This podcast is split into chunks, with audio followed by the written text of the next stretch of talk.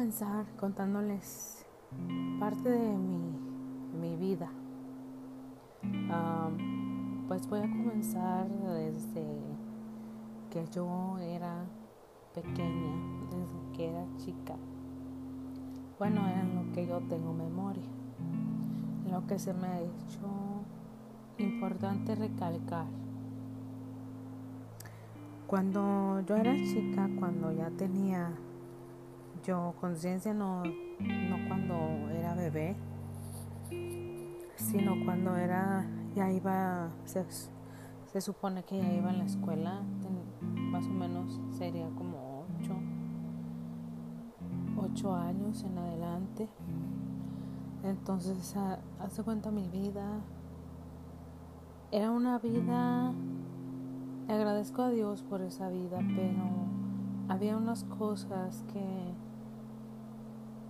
que captaba yo que, que sí, como que yo desde pequeña sentía un vacío dentro de mí, como que me faltaba algo y luego era una, bueno, era una niña que tenía inseguridades a pesar de la seguridad que nos brindaba mi papá, pero no era una seguridad, era como una sobreprotección que nos estaba dando.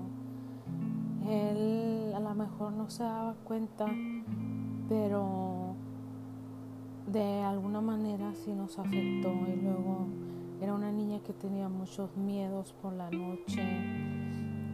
Nomás se llegaba la noche y, pareciera como si no quisiera dormirme, como que sentía que algo me observaba, sentía miedo, un, miedo horrible que tanto así era que no dejaba dormir ni a mi papá ni a mi mamá. Era, teníamos el cuarto enseguida de ellos y, y era unas noches de estar llore y llore, de la nada me haga ni, ni cuando lo recuerdo esto yo decía, pero ¿por qué lloraba? O sea, no tenía, yo sentía que no tenía la necesidad, pero sentía así como una opresión, no era tanto ansiedad y luego padecía de dolores en mis piernas. Eh, de eso pues supe que los dolores en las piernas, los dolores en los huesos era porque eh, los, los huesos están en crecimiento y la tía de mi papá tenía que echarme una, una como un líquido que ella hacía con ruda y alcohol y con eso me calmaba los dolores de mis piernas pero todas las noches que íbamos a dormir, yo sentía la necesidad de mirar hacia la ventana. Era un, era un miedo, pero porque tengo que dormir o yo no sé. Tanto que, como les digo, despertaba a mi papá y a mi mamá y mi papá era el que siempre venía a mi cuarto y de repente me empezaba a decir, pero ¿por qué lloras? ¿A qué le tienes miedo? Tenle, tiene miedo a los vivos, no a los muertos. Los muertos no pueden hacer nada.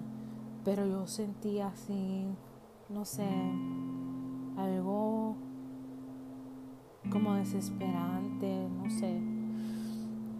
Y, no sé qué, qué estaría pasando en mi vida. Pero las otras cosas que viví con mis hermanos, que viví con mi hermana, porque todavía en ese tiempo pues todavía no nacía mi hermano. Este, a veces sí, eh, nos llegamos a, compaginar yo muy bien con ella, con mi hermana digo, este, duré mucho tiempo así, sí, sí nos peleábamos de vez en cuando, pero no era tanto así, era como más esa unión, pero yo considero que esa unión era por ese tipo de soledad, por ese tipo de, vacío que yo tenía en mi corazón. Aunque yo la, yo la quiero mucho y la amo mucho, es mi hermana, pero ya no ha sido lo mismo desde que yo vine a los caminos de, Dios y, y a veces sí me entra una desesperación, pero los momentos que viví con ella fueron maravillosos. Ella tal vez los extrañe, este, yo no los recuerdo tanto porque, no sé, yo tengo ya mi mirada en algo más importante, en ese, en ese algo que me, que me da esa oportunidad de que toda soledad, todo, todo vacío ya está ocupado en ese momento. Y, y claro, sí, sí, recuerdo los momentos con ella y, y yo hubiera querido que no hubieran pasado, pero tenía que terminar tarde o temprano la, niñez que a veces uno lleva puede ser pues por corto tiempo. Lo que también pasó en mi niñez, este, viví algo que sí, tal vez sí me hirió y no supe el por qué, pero ahora que, que yo lo veo ya de adulta y yo lo veo más claro, fue una vez que, que yo de la nada, pues yo era una niña chiquita, yo no sabía qué tan importante era el dinero, pero eh, yo no pretendo con, con mi historia, sino que tú veas un ejemplo, un ejemplo de cosas que a veces podemos hacer y otras que no debemos de hacer.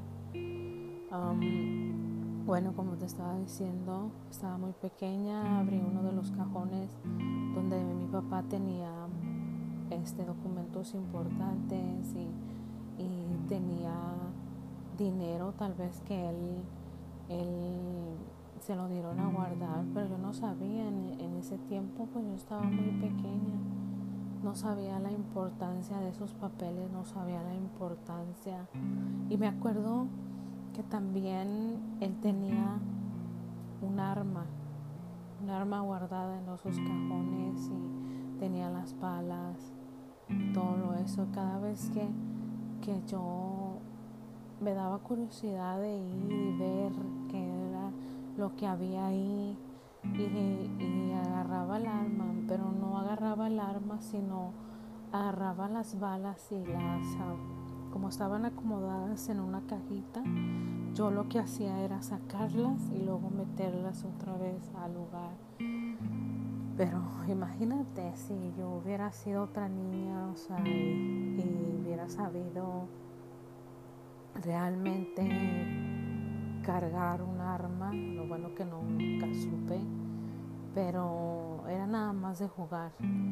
Como les digo, también este pasó eso, pues del que tomé ese dinero y, y, yo estaba jugando, me acuerdo como la casa de nosotros donde vivía con mis padres es de dos pisos y al subir las primeras escaleras queda como un pisito pero siempre está alfombrado ahorita, pues ya no tiene alfombra, sino es como piso, ya pusieron piso en toda la escalera porque se ensuciaba constantemente la alfombra.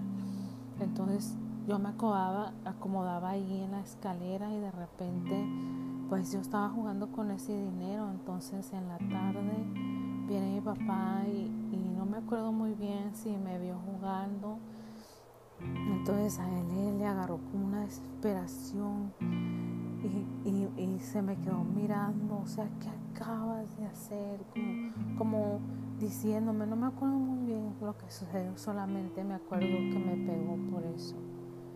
Pero mi papá cuando me pegaba, yo reaccionaba llorando y reaccionaba este, haciéndome pipí. Me hacía pipí yo en, en, los pantalones o si tenía vestido, este, me hacía en, mi, pues sí, me hacía pipí completamente miedo, yo no sé qué era, pero yo veía unos niños que no les pasaba eso, solamente, yo me imagino que solamente a mí me pasaba. Pero sí, esta vez yo me puse muy nerviosa y después dije, es que no se pudo haber perdido todo ese dinero. No, porque yo estaba jugando con él, no pudo haberse desaparecido. Pero hay, un, hay, alguien eh, que yo después, estando ya en los caminos de Dios, comprendí el por qué ese, parte de ese dinero desapareció. Mi papá estaba desesperado, no supo qué hacer en ese tiempo. Yo, yo sé, yo lo comprendo. O sea, tal vez era un dinero que le dieron a guardar, pero yo, la verdad, yo no me acuerdo haberlo perdido totalmente.